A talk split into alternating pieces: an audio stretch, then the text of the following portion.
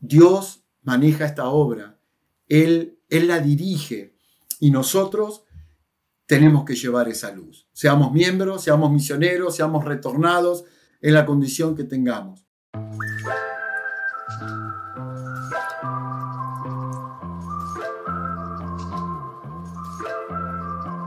Bueno, buenas tardes, buenos días a todos, a toda la audiencia del estandarte. Les damos la bienvenida a este nuevo episodio y el día de hoy estamos con el hermano Alejandro Patanía. El hermano Patanía es de la ciudad de Mar del Plata, en la provincia de Buenos Aires, en Argentina. Él está casado con Sabina Tesoro, tiene cinco hijos, cuatro de ellos están casados y tienen diez nietos. Y el hijo menor está sirviendo en la misión Chile Santiago Este actualmente. El, hermano Patanía ha servido en la iglesia como obispo en dos oportunidades, presidente de la Estaca Mar del Plata, 70 de área y presidente de la misión Resistencia Chaco. Actualmente sirve como especialista de autosuficiencia de Estaca e instructor de instituto y también trabaja de forma independiente. Muchas gracias hermano Patanía por acompañarnos en esta tarde y sabemos que vamos a tener una, una, muy buena conversación. De hecho, tenemos un tema muy, muy interesante preparado para el día de hoy. Gracias. Muchas gracias por, por, estar. Acá es tarde, allá es noche en realidad. Siempre, siempre estamos con horarios diferentes que, que, nuestros invitados cuando hacemos online. Pero bueno, el tema, el tema que decidimos hablar era en cuanto a esta invitación profética que se ha dado, que siempre se ha dado, pero que se hizo un énfasis bastante interesante en esta última conferencia general de poder servir una, una, misión, de poder servir en la obra misional. Y si bien el tema es bastante amplio, vamos a, vamos a cubrir ciertas cosas en particular de, de este tema y vamos a tener algunas preguntas para hacerle o para, para, hablar en realidad en conjunto.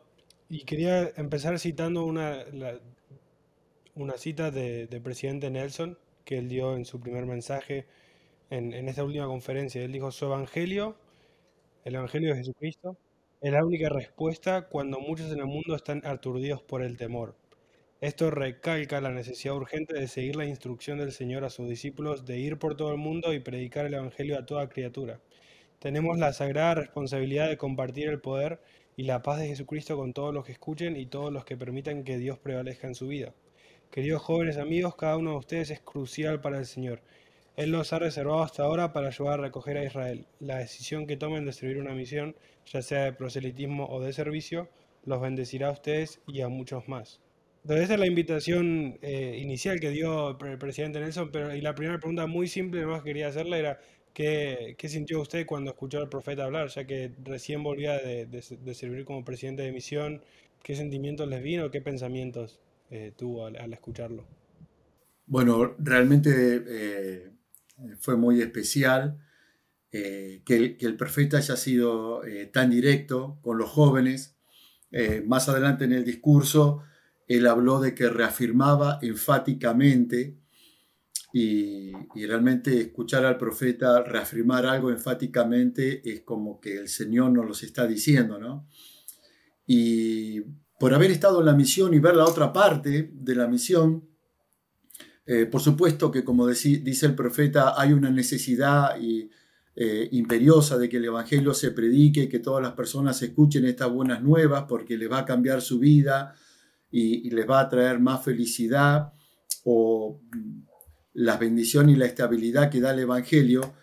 Al tener las experiencias de la misión, yo pensaba en que más jóvenes van a ser bendecidos. O sea, si bien uno va a salvar predicando el Evangelio a las personas, el primero que se salva es el misionero, por lo que aprende, por lo que vive, por lo que siente. Entonces, al, tener más jóvenes en la misión, eh, estamos bendiciendo sus vidas y, bueno, logrando que ellos tengan experiencias que nunca se van a vivir más en otro lugar. Eh, lo digo por experiencia propia. He sido joven misionero, he estado en un montón de llamamientos, pero lo que se vive en la misión no se, no se vuelve a repetir.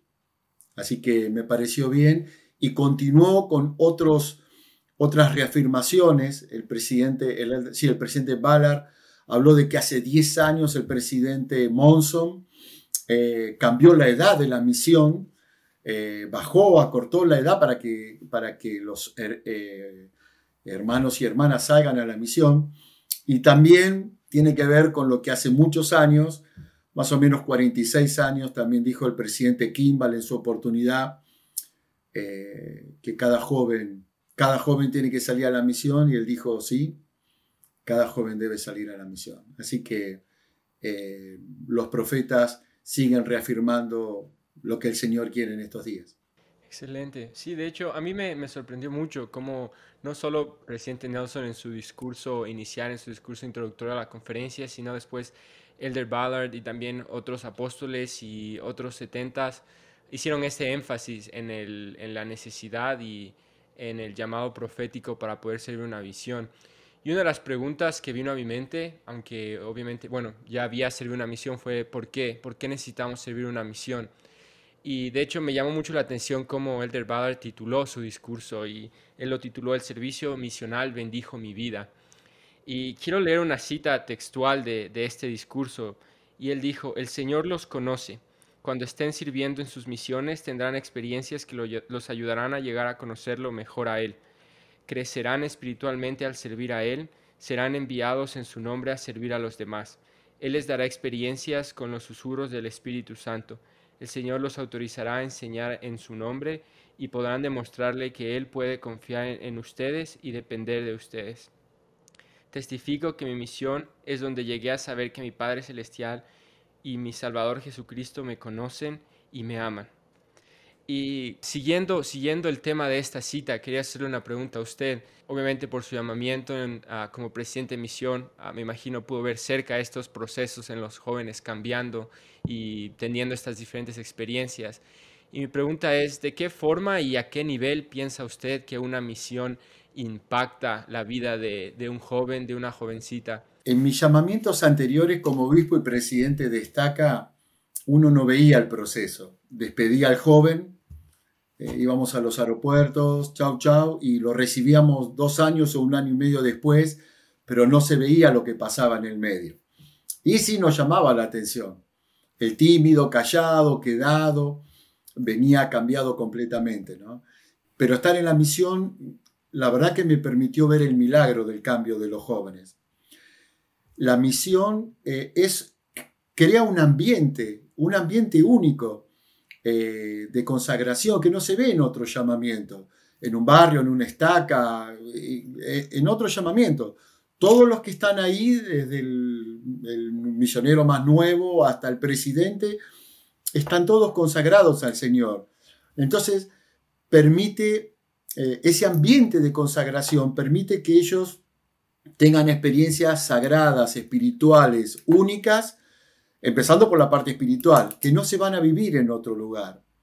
Después el valerse por sí mismos. O sea, eh, a nosotros nos tocó un tiempo en la pandemia donde no podían salir, no estaba muy permitido ir a ver a los miembros, no podían salir, así que tenían que, que comer, que cocinarse, lo que ellos supieran, y ahí todos empezaron a, recordar, a recordar, a pedirle recetas a sus padres. Uno se vale por sí mismo, en la salud, en, el trabajo, en lo espiritual. Así que es un curso acelerado de autosuficiencia eh, espiritual principalmente, pero también en todos los otros aspectos, en la economía, porque uno tiene un dinero para gastar, socialmente, en el equilibrio emocional, porque bueno, viven con un compañero y todos los que hemos sido misioneros sabemos que eh, ni con nuestras esposas a veces estamos tanto, tanto, tanto tiempo como cuando uno está con su compañero en la misión, ¿no es cierto? Entonces eh, hay una exigencia especial, y, pero por el otro lado eh, aparecen bendiciones maravillosas, que si el joven entiende por qué, el, por qué el Señor lo llamó y a esa misión, porque eso es otra cosa muy importante, aceptar a donde el Señor nos llamó. Eh, esto puede, como decían el Elder Ballard, y hay otro discurso también que el Elder Audicatis, que él estuvo en nuestra área, eh, que él también compartió, eh, son una bendición maravillosa por ese, por ese ambiente. Totalmente. De hecho, reflexionando un poco mientras, mientras hablaba usted y hacía esos comentarios, pensaba un poco esas, esos atributos o esas circunstancias en, mi misión, en mi experiencia personal y realmente eh, la misión, si bien es un, es un sacrificio totalmente y, la razón principal debería ser nuestro amor al Señor y de querer servir, realmente es una oportunidad al mismo tiempo. Eh, siempre se hace un énfasis en que es un sacrificio, pero a veces yo cuando miro atrás en la misión siento que yo gané más de, lo que di, si bien siento que di, todo, pero uno siente que va a retribuir al Señor por lo que Él nos da, pero uno vuelve siendo que el Señor nos dio aún más. Y especialmente en estas cosas, ¿no? Nos ayuda a crecer espiritualmente, nos ayuda a ser autosuficientes espiritualmente, nos ayuda a desarrollar hábitos que pueden cambiar nuestra vida totalmente, que pueden realmente ponernos en un camino de, éxito en la vida, si es que podemos mantener esos hábitos. Porque creo que en, la iglesia, por lo menos, los jóvenes, vamos, vamos siempre y siempre tenemos un líder, siempre tenemos a alguien, siempre tenemos nuestra familia tal vez, que nos están guiando, que tenemos los modelos a seguir, pero de repente si estamos en una misión, si nos vamos a un lugar totalmente desconocido y estamos si bien con un compañero, con, líderes también, pero estamos por nuestra cuenta, como mencionaba usted. Y creo que ahí realmente llegamos a conocernos a nosotros mismos, llegamos a conocer nuestra fe, llegamos a entender nuestra fe, llegamos a entender nuestro testimonio y a desarrollar nuestro testimonio y, y realmente desarrollamos esa relación tan personal con Jesucristo porque muchas veces en los momentos difíciles en la misión, y creo que van a estar de acuerdo, esos momentos difíciles son los que más cercanos nos sentimos con, Cristo, con la vida de, Él, con su, con su, expiación. Esos momentos más difíciles son, son, a veces los que más extrañamos porque son los que más eh, nos hicieron sentir cerca de Él. Entonces, en ese sentido, creo que a veces ganamos más de lo, que, de lo que damos eh, al servir una misión. Sí, en realidad siempre es así, eh, siempre es así. Por supuesto es así en todas las cosas del Evangelio, ¿no es cierto? Pero como dice la escritura, el olvidarse de uno mismo, el perderse uno en la obra es donde se encuentra. Y, lo, y lo maravilloso de esto, como comentaba anteriormente, es ser, es ser testigo de eso. O sea, ser testigo del misionero, porque bueno, esto, esto que dio la edad del, presidente Monson, que cambió la edad, eh, también fue, fue, fue un desafío. Eh, nosotros servimos en la misión Resistencia. Tenemos, eh, son todas las provincias del noreste argentino eh, y el norte, donde hace muchísimo calor. Muchísimo calor. Hay, hay, ciudades donde era 40, 45, 47, 48 grados y ahí estaban los misioneros sirviendo. Pero lo que yo quiero mencionar es que para nosotros ver cómo ellos lograban esas cosas y cómo venían y la contaban, eh, jóvenes que era la primera vez en su vida que leía el libro de Mormón, que siempre habían llegado, no sé, hasta primera, hasta segundo Nefi o hasta Alma y nunca lo habían terminado, ¿no? Y compartir eso, presidente, pudimos leer el libro de Mormón, pude leer el testimonio de José Smith, el poder, si bien lo habían sentido, reafirmar su testimonio. Y todos sabemos los milagros que hay en la misión. Y tiene que ver por ese ambiente, ¿no? O sea, milagros, eh, milagros, ¿no? Que, que, ocurrían. Y ser testigo con estos jóvenes de eso eh, ha sido una bendición, bueno, ha sido la bendición de la misión, ¿no? Entonces, uno no puede exigir al joven que crezca de una manera. Uno no puede exigir una planta que, que crezca, pero puede preparar el ambiente para que la planta crezca bien y tenga el sol, el agua, buena tierra. Eh, eso ocurre en la misión. El ambiente es propicio para que estos jóvenes crezcan y se desarrollen y bueno, y puedan ver la mano de Dios en su vida, porque aprenden lo que es la revelación, aprenden lo que es sentir, hay que golpear la puerta verde, eh, y, cuando van y golpean esa puerta encuentran eh, experiencias maravillosas. Así que eh, sí, en el balance uno se va siempre con una valija de más y no es solo los recuerdos, sino las experiencias maravillosas que uno tiene en la misión. Totalmente. Pero reconociendo también, y como reconocieron en la conferencia general, y ahora hablando de, de ese lado, ¿no? De que, bueno, si hay sacrificios, Y comentando un poco de eso, quería citar eh, a Elder Quentin L. Cook y a Marcos Aerukaitis. Eh, Quentin L. Cook dijo, en una memorable conversación con mi sabio y ejemplar hermano mayor, llegamos a la conclusión de que su decisión de servir una misión y posponer sus estudios dependía de tres preguntas. 1. ¿Es Jesucristo un ser divino? 2. ¿Es el libro Mormón la palabra de Dios? Y 3. ¿Es José Smith el profeta de la restauración? Si la respuesta a esas preguntas era sí, era evidente que Joe podría ser de mayor beneficio llevando el Evangelio de Jesucristo al mundo que adquiriendo su título de médico unos años antes. Y Audocaites dijo, servir una misión de tiempo completo puede parecernos difícil, tal vez requiera que renunciemos a cosas importantes por un momento. El Señor ciertamente lo sabe y siempre estará a nuestro lado. la pregunta que queríamos hacerle era la importancia y la necesidad de hacer sacrificios para poder sacar el mejor provecho del servicio misional. Bueno, el, servicio misional es un servicio de sacrificio. O sea, el dejar a la familia por un año y medio o dos años, en el caso de, las hermanas y los élderes, sí, es un sacrificio muy grande. Pero, eh, o sea, es un sacrificio que se va redituando y llega un momento que no lo sufre más. Tal vez al principio el adaptarse, el cambiar la cultura, el aprender un idioma, el acostumbrarse a un horario, eh, a estar en la calle o predicar, o en el, tiempo de la pandemia con los teléfonos, eh, por las redes sociales. Es un sacrificio, pero en la medida que uno lo va haciendo, va disfrutando y pierde ese punto de vista de que, bueno, es sacrificado, es una mochila pesada para llevar, sino que la misma misión a uno lo hace disfrutar de lo que está haciendo. Ahí es donde que yo, para el misionero el tiempo pasa más rápido, las semanas parecen días, los meses parecen semanas y cuando uno se quiere acordar ya está preparando para volverse a su casa, pero la compañía del Señor es muy importante, e, e, el, consuelo y la fortaleza que ellos reciben espiritualmente.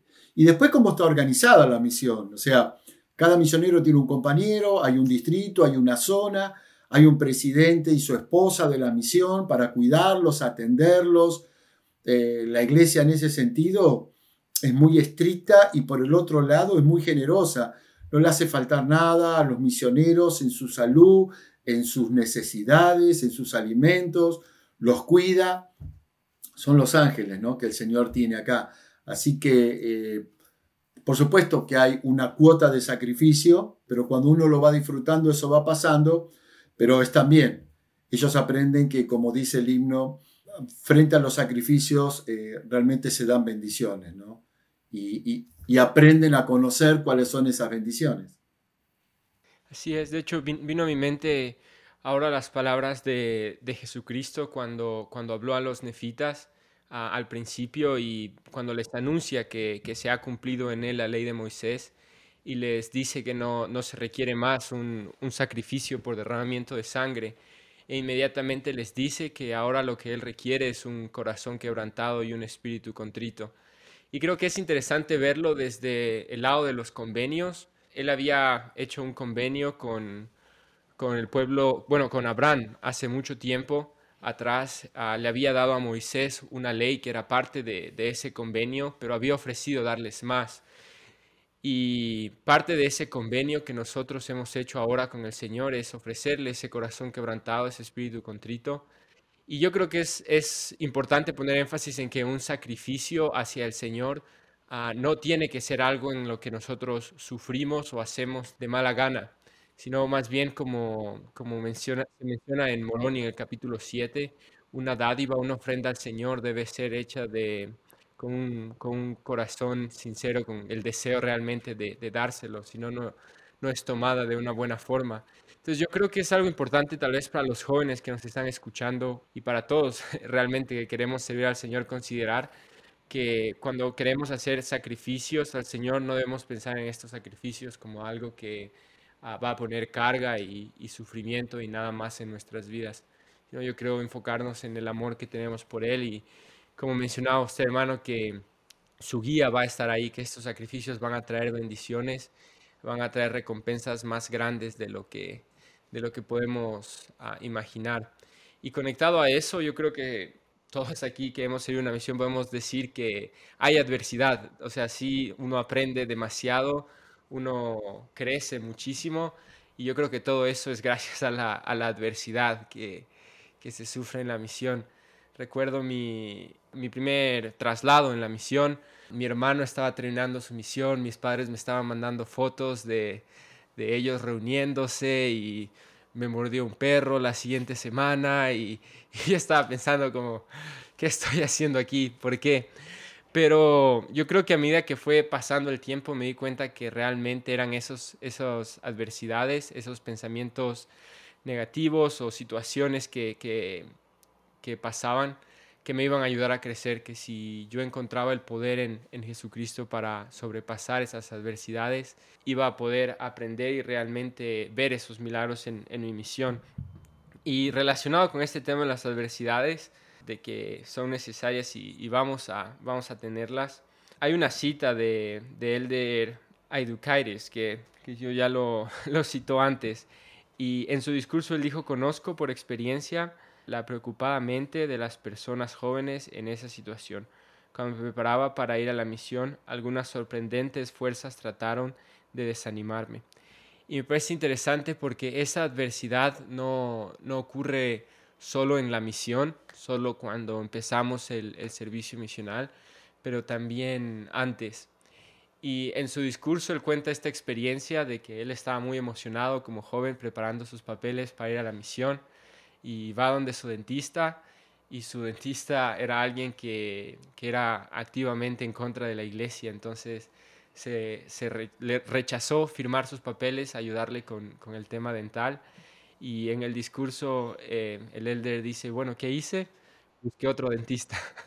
Después también uh, cuenta la historia de que había una chica que entre su grupo de amigos todos estaban un poco atraídos hasta esa chica y él tenía miedo de que se iba a la misión, no iba a tener la oportunidad de salir con ella y alguno de sus amigos se la iba a quitar y es chistoso porque él dice, bueno, me fui a la misión y cuando volví estaba casada y, encontré otra chica y se casó. Entonces yo creo que conectando lo que estábamos hablando un poco antes y ahora lo de las adversidades, es importante poner prioridades, entender que nuestra prioridad sea el Señor y Él nos va a ayudar a sobrepasar esas, esas adversidades y al final ah, la recompensa y las bendiciones ah, serán, de, serán de Él. Y con eso tengo una pregunta para usted, hermano, y tal vez un poco más que quiera añadir también sobre el tema.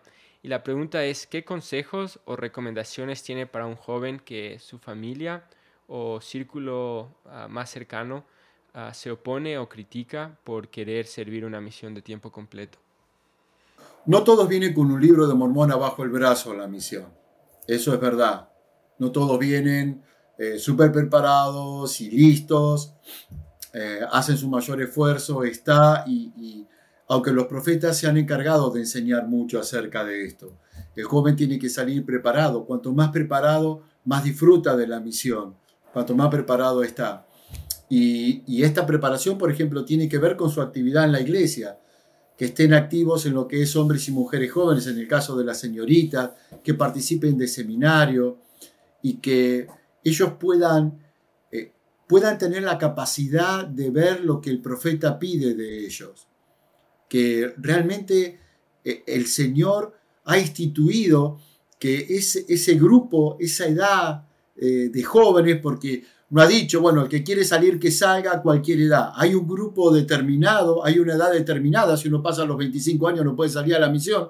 Hay un grupo determinado en el cual el Señor confía y espera de ellos. Y ellos tienen que entender que así como el Señor quiere que salgan a la misión, va a haber un montón de fuerzas negativas que van a estar mechando sus vidas y poniendo situaciones para que se desanimen y que no salgan. Algunas pueden ser eh, pueden ser eh, propias, familiares, pero otras pueden ser generales, como la pandemia. La pandemia desanimó a muchos jóvenes a la misión. Porque bueno, ¿y ahora cómo hago? ¿Cómo predico? ¿Cómo, cómo enseño? ¿Cómo? Pero eh, sin duda la obra nunca se detuvo. Nunca se detuvo. Y por haber estado presidiendo la misión en la pandemia, el Señor siguió encontrando a los elegidos y los misioneros se adaptaron perfectamente bien. y ocurrió el milagro que en su oportunidad, cuando esto empezó, se reunió el de Rasman con del cuerno de los doce apóstoles con, con los presidentes de misión de nuestra área, Sudamérica Sur, y él dijo que esto iba a crear en los misioneros y en nosotros, darnos una capacidad más. Y esa capacidad es ser ambidiestro. ¿Saben lo que es ser ambidiestro? Cuando uno puede escribir con la mano derecha o con la mano izquierda. Entonces, podemos escribir con las dos manos. Y, la, pandemia permitió eso. Teníamos una manera de predicar y vino la, la pandemia y tuvimos que, bueno, para lo que escribimos con la derecha, tuvimos que agarrar el lápiz con la izquierda y nos costaba y no podíamos hasta que se hizo y ahora que las cosas se están mejorando, uno puede ver que los misioneros tienen las dos capacidades, salen y predican y pueden hacerlo por medio de las redes. Así que para los jóvenes, sí, por supuesto que va a haber oposición y por supuesto que, que, a veces hay una contención con respecto a esto, pero ellos tienen que ver que lo que van a invertir en el Señor va a ser mucho mejor y más especial para sus vidas, que Dios va a recompensar la bondad de su vida al ellos entregarle a Dios esos dos años o ese año y medio. Así que tienen, tienen que tener ese salto de fe. Y los padres y los líderes tienen que ayudarlo para que ellos tengan esa capacidad de ver eso. Y no ver mm, las, las tal vez situaciones, situaciones negativas. Porque como dijo el presidente Nelson, ellos han sido llamados a formar parte de un batallón. De un batallón para hacer, preparar esta, esta tierra, fortalecer a la iglesia para estos los últimos días. Buenísimo todo, todo su consejo, todas sus palabras. Y con respecto a ese tema de la, de la tal vez adversidad o, o dificultades al, al, salir una misión que enfrentan los jóvenes, yo quería hacer o hablar de dos puntos en particular, uno de los cuales usted mencionó, estos cambios que la pandemia trajo, que hizo que la manera de hacer obra misional cambie o se ajuste, mejor dicho, algo que yo hablaba con mi esposa y que, que ella recalcaba es que es siempre importante recordar que esa es la obra del Señor, no, es nuestra obra, es la obra de Él. Eh, nosotros podemos aportar, pero siempre va, va, a ser de Él y Él va, va a hacer que siempre siga adelante. ¿no? O sea, vino una pandemia y tal vez pensamos que iba a parar o lo que sea, pero Él demostró que, que no, como decía usted, Él siguió encontrando sus escogidos, Él siguió la obra hacia adelante y me parece muy importante, pero algo que veo, por lo menos desde mi lugar como, como miembro, como misionero retornado, es que hay, hay, una parte de un grupo de misioneros retornados que no sirvieron durante la pandemia, que hacen sentir a los misioneros que sirven durante pandemia o que sirven en este nuevo en esta nueva forma de servir una misión, hacen sentir como que ah, la manera anterior era la verdadera misión y la manera de ahora o la manera durante la pandemia es como la manera débil o la manera fácil. Y yo creo que eso desanima mucho a, los misioneros que sirvieron durante pandemia o los que quieren servir ahora porque sienten y dicen, ah, si, todos me están diciendo que la verdadera misión era la de antes, ¿por qué entonces voy a salir? Y creo que es un tema muy importante porque creo que hay muchos jóvenes que pueden sentirse desilusionados o desanimados con eso, que es totalmente erróneo, obviamente. Eh, pero eh, siendo usted que ha servido durante la pandemia como presidente, ¿qué, qué, puede decir en cuanto a eso? Bueno, eh, tal vez la experiencia espiritual que nosotros tuvimos tiene que ver un poco con, con les voy a traer un relato de, del libro de Mormón, con el arco de Nefi. Nefi tenía su arco de acero fino, andaba perfectamente bien y se le rompió. Y bueno, ¿y ahora qué hacemos? Y el Señor usó otro arco, un arco de madera, y fue a cazar y cazó donde el Señor le dijo, anda allá, y va a haber animales, y cazó con un arco de madera. Y como no era que este arco, no, no, este arco andaba bien y ahora este otro que puso el Señor también, y cazaron de la misma manera y comieron y se alimentaron y la familia estuvo bien el Señor adaptó la situación frente a ese accidente que hubo, que a Nefi se le rompió el arco. Y es lo que nosotros vimos. Eh, porque en realidad, cuando esto ocurrió, todos, bueno, ¿y ahora qué hacemos? Encima, además, salieron todos los misioneros. salieron todos los norteamericanos, salieron todos los países latinos y nosotros que teníamos 180 misioneros nos quedamos con 37. Entonces, fueron un montón de cosas que fueron ocurriendo. Pero el Señor fue acomodando las cosas en su tiempo y a su manera. Y, no hay una manera distinta. En realidad podríamos decir que debieron ser más fuertes, más pacientes, más ágiles los misioneros que predicaron en la pandemia, porque era una manera nueva que ellos tenían que hacer. Pero, pero se, se pudo lograr, se hizo, la gente se conectaba, se encontraron a los elegidos, se encontraron personas que querían saber algo más. Hubo bautismos, hasta los números lo dicen. Por supuesto que no hubo la cantidad de bautismos que cuando, estaban, eh, cuando estábamos eh, antes de la pandemia. Pero se, se bautizaban las personas y se acercaban a Dios. La obra no se detuvo en ningún momento. Y para el misionero fue una adaptación, una adaptación especial. Pero, pero también tuvo que ver con la capacidad de ser jóvenes. Porque para mí, empezar a manejar los teléfonos y, toda la tecnología eh, a mis 60 años, 61 años, cuando esto ocurrió, era, era muy complicado. Pero para ellos era un idioma que casi ya conocían. Su agilidad en los dedos, su capacidad, las cosas que ponían eh, en, las redes sociales, las cosas que, presentaban, eh, el ingenio que tenían, la inspiración. Realmente fue algo muy, muy, fue un milagro. Fue un milagro. Así que no hay una u otra época. El Evangelio se predicó. Y esto no es una cosa que ocurrió ahora. Hubo otras crisis, guerra mundial y otras crisis que hubo en el mundo en la cual eh, la iglesia siguió, el Evangelio siguió. Y, bueno, si bien en lugares complicados no hubo misioneros, pero eh, el Evangelio se siguió predicando. Y, al tener la capacidad de los teléfonos, aunque éramos menos, la capacidad de la tecnología podía llegar a más personas. O sea que bajamos en cantidad, pero tuvimos instrumentos en que uno de una ciudad podía predicar a otra ciudad, es más, hasta otro país. Nos ha ocurrido misioneras norteamericanas que se fueron a los Estados Unidos por la pandemia, fueron contactadas por misioneros latinos, argentinos que que quedaron acá y gracias a los teléfonos, estas misioneras norteamericanas participaron en todas las charlas para que esta familia se pudiera bautizar. Y, siguieron recibiendo las charlas. las norteamericanas no estaban, pero siguieron recibiendo las charlas. Hubo otros casos sorprendentes donde las personas estaban maravilladas de los misioneros. Les cuento, ¿puedo contar algo pequeño? Sí, sí, adelante. Teníamos una eh, bueno, había una familia que estaba en una situación especial y, la mamá y el papá no querían, eh, perdón, la mamá y la hija recibían a los misioneros y los misioneros siempre iban a la casa. Y el papá no quería saber nada, así que cuando veía al misionero se iba, él se iba. Y los días de lluvia le decía, estos nos van a venir, estos nos van a venir. El papá le decía, pero aunque llovía, ahí estaban, estaban los misioneros.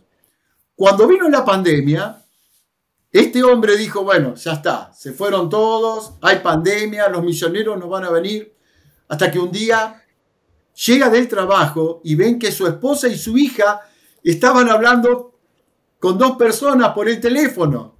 Y él acerca así como yo me acerco a ustedes, ¿y con quién están hablando? Y ahí estaban los misioneros. Y este hombre quedó tan impactado, tan impactado que les preguntó, dice, pero a ustedes nada los detiene. Y le hizo la pregunta que, llegó al corazón de este hombre, porque dijo, ¿y por qué hacen esto? ¿Por qué llueve y vienen y hay una pandemia y no pueden visitar a nadie, pero siguen estando acá? Y estaba la mamá y la hija en la mesa hablando con los dos misioneros. Y este hombre le preguntó, ¿y por qué lo hacen? Y los misioneros tuvieron la oportunidad de dar su testimonio y de dar el mensaje por qué lo hacían, por qué era tan importante para ellos. Y fue una experiencia hermosa, emocionante. Este hombre ablandó su corazón y dijo, me, se unió a su esposa y a su hija para recibir el mensaje del Evangelio. Porque, ¿cómo puede ser que nada los detenga? Una pandemia que no era una gripe, una, una pandemia que el contagio, no había vacunas, había mucho miedo. ¿Cómo ¿Cómo puede ser que siempre estaban presentes? Esto llegó al corazón de este hombre y esa sola actitud, la pregunta que le hice, pero ¿por qué hacen ustedes esto? ¿Por qué nada los detiene? El testimonio de los jóvenes llegó al corazón de, este hombre y empezó a participar de las charlas con su esposa y con su hija. Así que todo esto para todos nosotros eh, tiene un mensaje espiritual muy grande y, para los jóvenes participar de estas cosas eh, realmente es, es maravilloso, es maravilloso. Ellos aprenden a ver cosas que se sorprenden de, por eso hablamos del sacrificio y cuando estos jóvenes veían, veían cuando estos jóvenes, eh, perdón, sí, cuando estos jóvenes me contaban estas cosas, eh, ellos se sentían sorprendidos de que las personas reconocieran su esfuerzo, su constancia, de que, bueno, una tormenta y ahí estaban abajo del agua o una pandemia estaban a través del teléfono. Ese es el mensaje, ¿no? Porque frente a estas cosas que están ocurriendo, ellos aprenden a adquirir valores que no, que no los aprenden de ninguna otra manera, de ninguna otra manera. Y tal vez una de las cosas más sagradas es que ellos saben que esta es la obra de Dios. Es algo que queda grabado, bueno, tal vez en sus corazones, en los nuestros, de que esta no es nuestra obra, de que esta es la obra de Dios y que hay algo especial, poderes especiales que manejan esta obra y esto les sorprende muchísimo. Yo con mi esposa teníamos, bueno, tenemos eh, un libro, bueno, no es un libro, es una carpeta que le llamábamos el libro de los milagros. Y cada misionero que se iba compartía con nosotros una sola experiencia milagrosa que tuviera, que haya tenido en su misión a favor de la obra o, un milagro para ellos mismos. Y de estos cientos y cientos, bueno, tenemos un montón de hojas con la fotito del misionero y cuando nos reunimos a veces lo compartimos algunos. Es maravilloso esto. O sea, eh, eh, el, poder ver cómo, cómo, Dios los utiliza como instrumentos milagrosos eh, es, algo, es algo especial. Y cuando ellos se van y nos dejaban esto, nos dejaban estas cartas, y estoy hablando de una sola experiencia en dos años o un año y medio de cada uno. Nosotros tenemos este, le decimos el libro, pero es una carpeta donde están las cosas. Para nosotros, para uno que lo ha visto y tal vez no estuvo en ese momento, pero es un testimonio de ellos, son, no son 10 testimonios, no son 100 testimonios, son cientos de testimonios. Y cuando uno lo ve, que en la iglesia hay 30, 40, 50 mil misioneros en todo el mundo, uno no puede dejar de, eh, de reconocer y de aceptar que es la obra de Dios. Y es la obra más pura, porque es la obra más difícil. Ustedes y yo ahora, los llamamientos que tenemos, lo hacemos con miembros de la iglesia. Si yo voy y doy una clase y digo, no sé, púlpito, estrado, José Smith, eh, la gente lo conoce, sabe de qué hablo. Doy una clase a miembros que... pero para los misioneros los misioneros trabajan directamente con el mundo. Trabajan con el que no cree en Dios, el que está enojado con Dios, el que tiene otra religión, el que fuma, el que toma, el que se droga, el que está juntado y no se quiere casar. O sea, eh, es un choque realmente con, eh, con el mundo.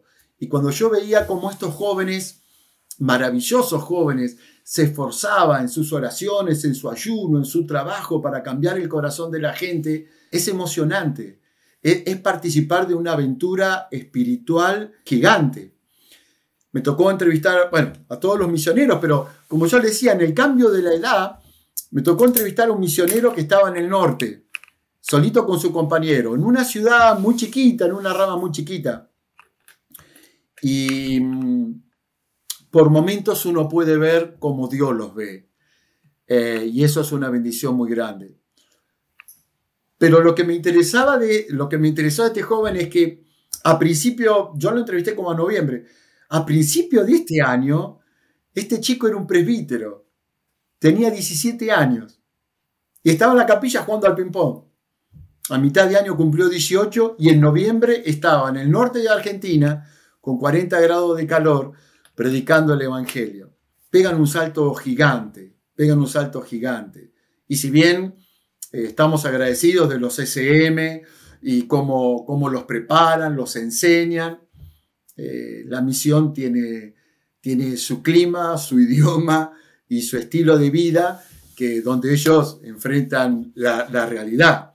Y bueno, no es, la misión no es el CCM, y entonces ahí eh, se ven como, como son exigidos, pero son valientes, extraordinarios, y eso queda grabado para, para siempre en sus vidas. Así que sí, esto que tiene que ver con la pandemia fue otra cosa que apareció, otra cosa que apareció. Y abrimos la puerta y un día no salimos más y otro día se fueron todos. Así que cuando nos recuperamos, exactamente como recién repetí, como Nefi, el Señor nos dio otro arco de madera, salimos a cazar y tuvimos alimentos para toda la familia. Mucho, mucho que pensar, mucho, mucho que meditar. Y de hecho, ojalá la audiencia aproveche esos, relatos, esa experiencia que acaba de compartir, la verdad. Eh, es muy bueno, como un pequeño comentario en cuanto a eso, solo recalcar que los jóvenes que quieran servir ahora sepan que eh, fueron reservados para estos tiempos, ¿no? Para hacer una misión eh, ahora, como mencionaba ustedes, aceptar el llamado a dónde y cuándo esas personas, eh, cada joven es llamado y en cada lugar y en cada momento sus talentos, sus dones van a ser utilizados de una manera que el, que el Señor sabe, sabe cómo usarlos y van a ser exponenciados, de hecho, esos, esos talentos, esos dones que incluso tal vez no saben que, tienen, pero para ir, hacia el final de la, de la, conversación, y este es un tema más que podría ser otro episodio totalmente diferente, pero sí quería mencionarlo por, por la audiencia, porque sabemos que hay muchos como nosotros que son misioneros retornados. Entonces la importancia de qué pasa después de la misión, porque si bien yo recuerdo un, discurso que, que escuché una vez de, de Elder Holland, que me marcó mucho, lo, escuché cuando estaba en la misión, y él decía que la misión fue como el portal hacia todo lo bueno que vino después en su vida, y es cierto, pero después de la misión hay, mucho que hacer, hay, mucho todavía que hacer. Eh, la cita de Ballard, de de, esta conferencia es que cuando sean relevados de la misión, recuerden que no son relevados de la actividad en la iglesia. Aprovechen de los buenos hábitos que han adquirido en la misión, sigan fortaleciendo sus testimonios, trabajen mucho Oren y sean obedientes al Señor. Honren los convenios que han hecho, sigan sirviendo y bendiciendo a los demás. Entonces, digo que es un tema para, para otro episodio porque hay mucho que cubrir para través la vida después de la misión. Hay, muchas dificultades, hay muchas, mucha oposición, hay, hay, muchas cosas que... Eh, o sea, es otro tema totalmente diferente, pero sí no queríamos dejar de tocarlo porque si bien estamos hablando de la obra misional, no queremos que los que han sido retornados digan, ah, ese episodio o lo que están hablando no me incumbe, porque la obra misional nos incumbe a todos y ese era mi, comentario final, eh, dado junto a la pregunta final que quería dar, era que la obra misional nos incumbe a todos, no solo a los misioneros, que hay muchas maneras de hacer obra misional, hay que tener muy en cuenta también las misiones de servicio hoy en día y no desprestigiar lo que, lo que los misioneros de servicio hacen porque el servicio que dan es, muy alto y sería bueno también informarnos en cuanto a, estas misiones de servicio que se dan hoy en día, que, están creciendo mucho, y, valorar y, ver en qué, poder, en qué podemos ayudar en eso, y en qué podemos ayudar a la hora misional desde, nuestro lugar, desde, nuestra posición, desde nuestro llamamiento, sea el que sea, eh, qué podemos hacer, porque la obra del Señor no, no paró, no va a parar.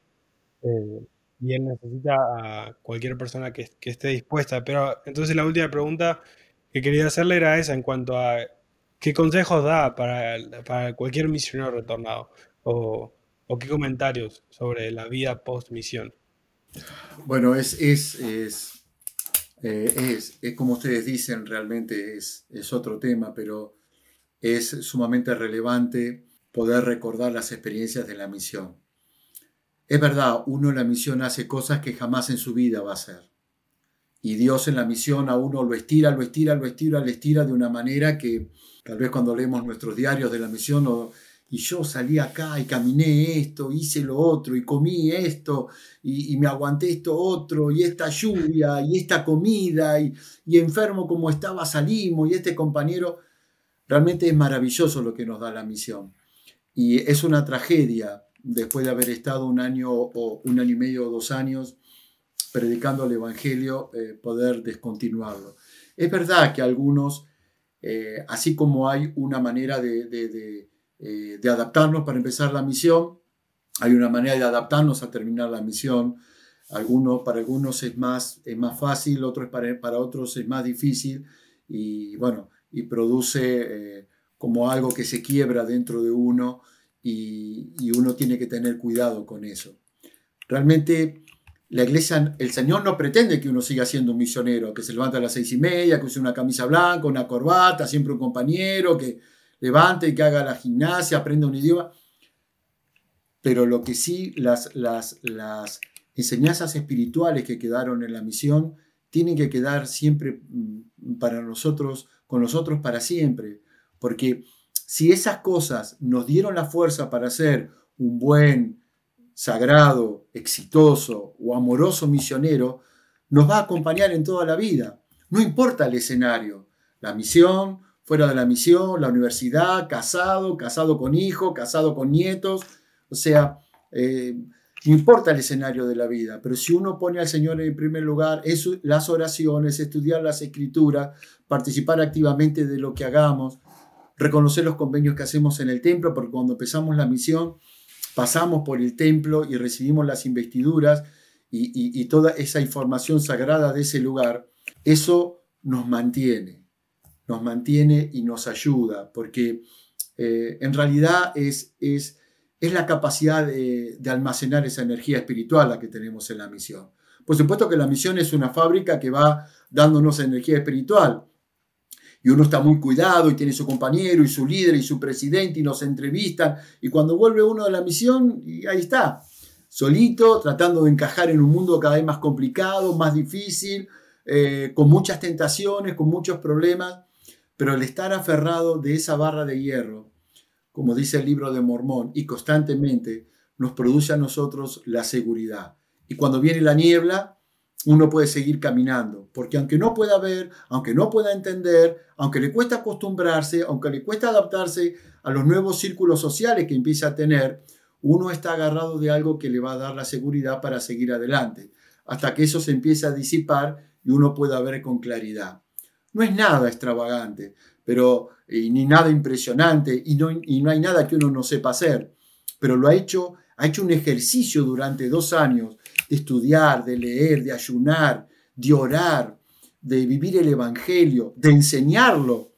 Y, aparte de enseñarlo, enseñarlo con una fuerza para que la persona pueda aceptarlo. Mire, bueno, tiene que dejar de fumar, tiene que dejar de tomar, tiene que venir el domingo a la iglesia. Lo hemos enseñado con tanta fuerza que sinceramente es una tragedia abandonarnos de eso. Pero lo único que nos permite a nosotros es aferrarnos de la barra de hierro y poder seguir adelante. Eh, Dos comentarios. Nuestro hijo salió a la, bueno, llegamos de la misión con todo el embale de la misión y nuestro hijo se preparó para salir al a la misión. Y en un momento en ese embale él se frenó, estábamos en pandemia, él comenzó la misión en marzo del 21 y estábamos en pandemia y bueno, eh, tuvimos una charla sincera con respecto a esto. Y creo que ustedes hicieron ese comentario y es importante reconocerlo. Esto para Dios no es una casualidad. Y si mi hijo nació eh, en el año 2002 para poder salir a la misión, es algo, y el Señor tenía preparado esto, es algo que ya el Señor sabía que él podía enfrentar esta situación y que iban a hacer, eh, que iba a llegar su tiempo de la misión para, para poder eh, salir en la pandemia.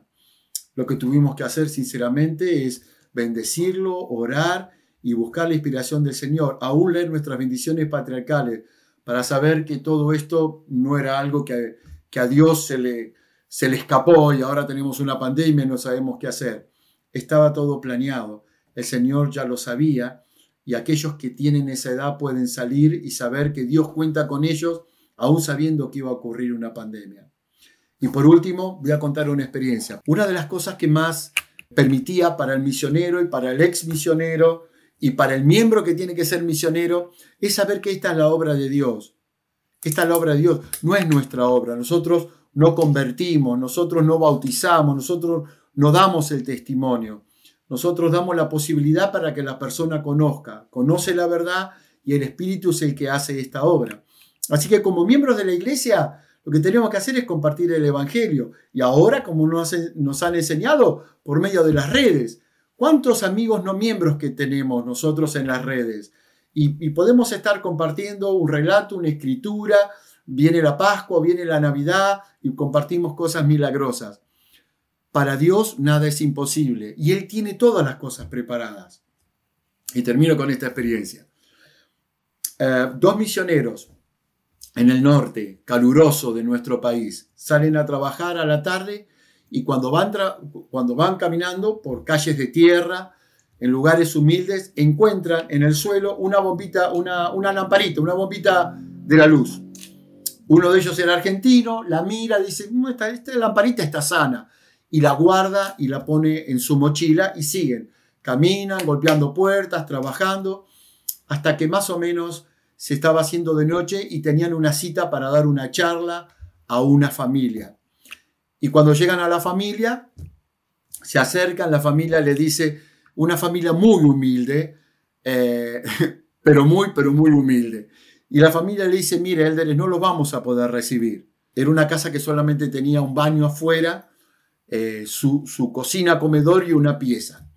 La, la, bombita de la cocina comedor donde nos íbamos a reunir se nos quemó y no vamos a poder atenderlo afuera porque ya se estaba haciendo de noche. Así que los dos misioneros se miraron, abrieron la mochila y sacaron la bombita de luz. La pusieron y se hizo la luz. Y para la familia, pero estos misioneros son maravillosos, tienen todo, nos falta la bombilla de luz, vienen y la ponen.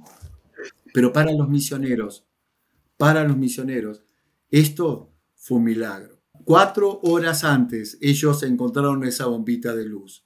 Podían haberla pateado, jugando, tirado, o no funcionaba, pero estuvo ahí. Y es simbólico. Ellos llevan la luz. Y esto es lo que yo quiero compartir para terminar. No son la luz, la luz es el Señor, pero ellos llevaron la luz a este hogar. Pusieron la luz y todos se emocionaron de lo que pasó, porque cuando los misioneros le contaron, la familia tampoco lo podía creer. Dios maneja esta obra, Él, Él la dirige y nosotros tenemos que llevar esa luz. Seamos miembros, seamos misioneros, seamos retornados en la condición que tengamos. Dios va a, seguir poniéndonos las cosas para que nosotros podamos hacer el bien y como dijo el profeta, compartir esta luz y este evangelio a todos los que nos necesiten. Y en un mundo cada vez más oscuro, llevar esta luz es una misión importante. Muchas gracias, En verdad, creo que quiero, bueno, siento testificar de que yo sé también de que, de que la obra misional es, es la obra del Señor, que, que Él está a la cabeza. Y con esto quiero, quiero terminar, bueno, para ir ya cerrando con, con dos comentarios. Y el primero es para seguir el tema de qué pasa después de la misión. Y yo creo que es bueno dirigirnos al discurso de la última conferencia del presidente Nelson de mantener el, el ímpetu, el momentum, como, como se dice en inglés. Y cuando empezamos la misión y terminamos la misión, yo creo que ese ímpetu es es gigante, es grande. Y cuando terminamos la misión, hay este, ciertas situaciones que es difícil adaptarnos y todo, pero yo creo que lo mejor que podemos hacer es ah, mantener eh, y aumentar ese, ese ímpetu.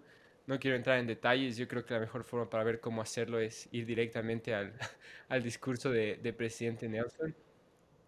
Y mi otro comentario es, en cambio, dirigido a, a, aquellos jóvenes que nos están escuchando que se están preparando para, para servir una misión o piensan servir una, una misión.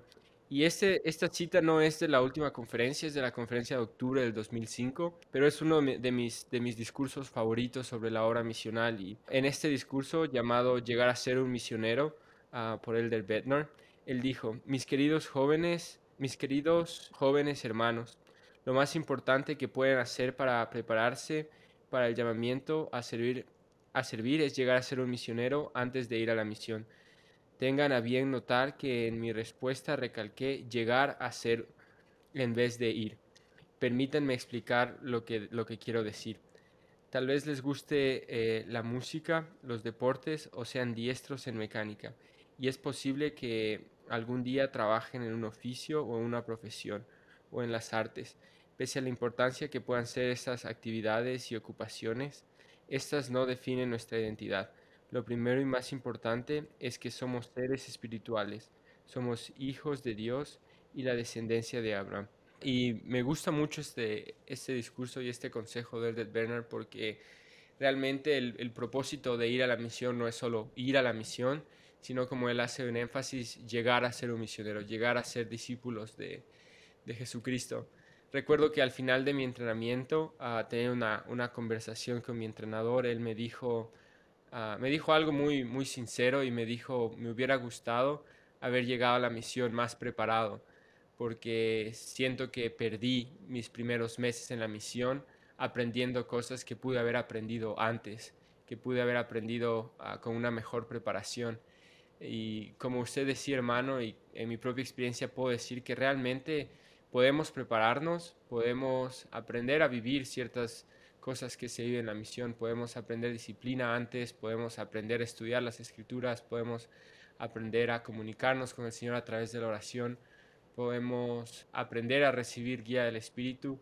Y si bien hay cosas que solo vivimos en la misión y solo uh, podemos aprender en la situación y en el entorno de la misión, podemos prepararnos para una vez que lleguemos al campo misional, poder sacar el máximo provecho de, de ese tiempo. Uh, y ese es mi, mi consejo para, para los jóvenes que nos están escuchando. Oh, Bueno, el consejo del de más que mío, pero... Buenísimo. Yo creo con eso estamos.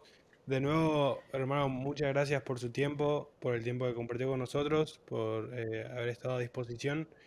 Eh, nada, esperamos que haya podido eh, disfrutar ese tiempo en, en el estandarte y eh, nada, de nuevo, muchas gracias. Gracias a ustedes por la invitación, disfruté mucho y esperamos haber podido ayudar, entusiasmar o animar a alguien a, hacer esta obra maravillosa. Gracias por lo que están haciendo. ¿eh? Muchas gracias. Que Dios les bendiga y que puedan tener éxito para llegar a más jóvenes y, y bueno, ser una buena influencia para ellos.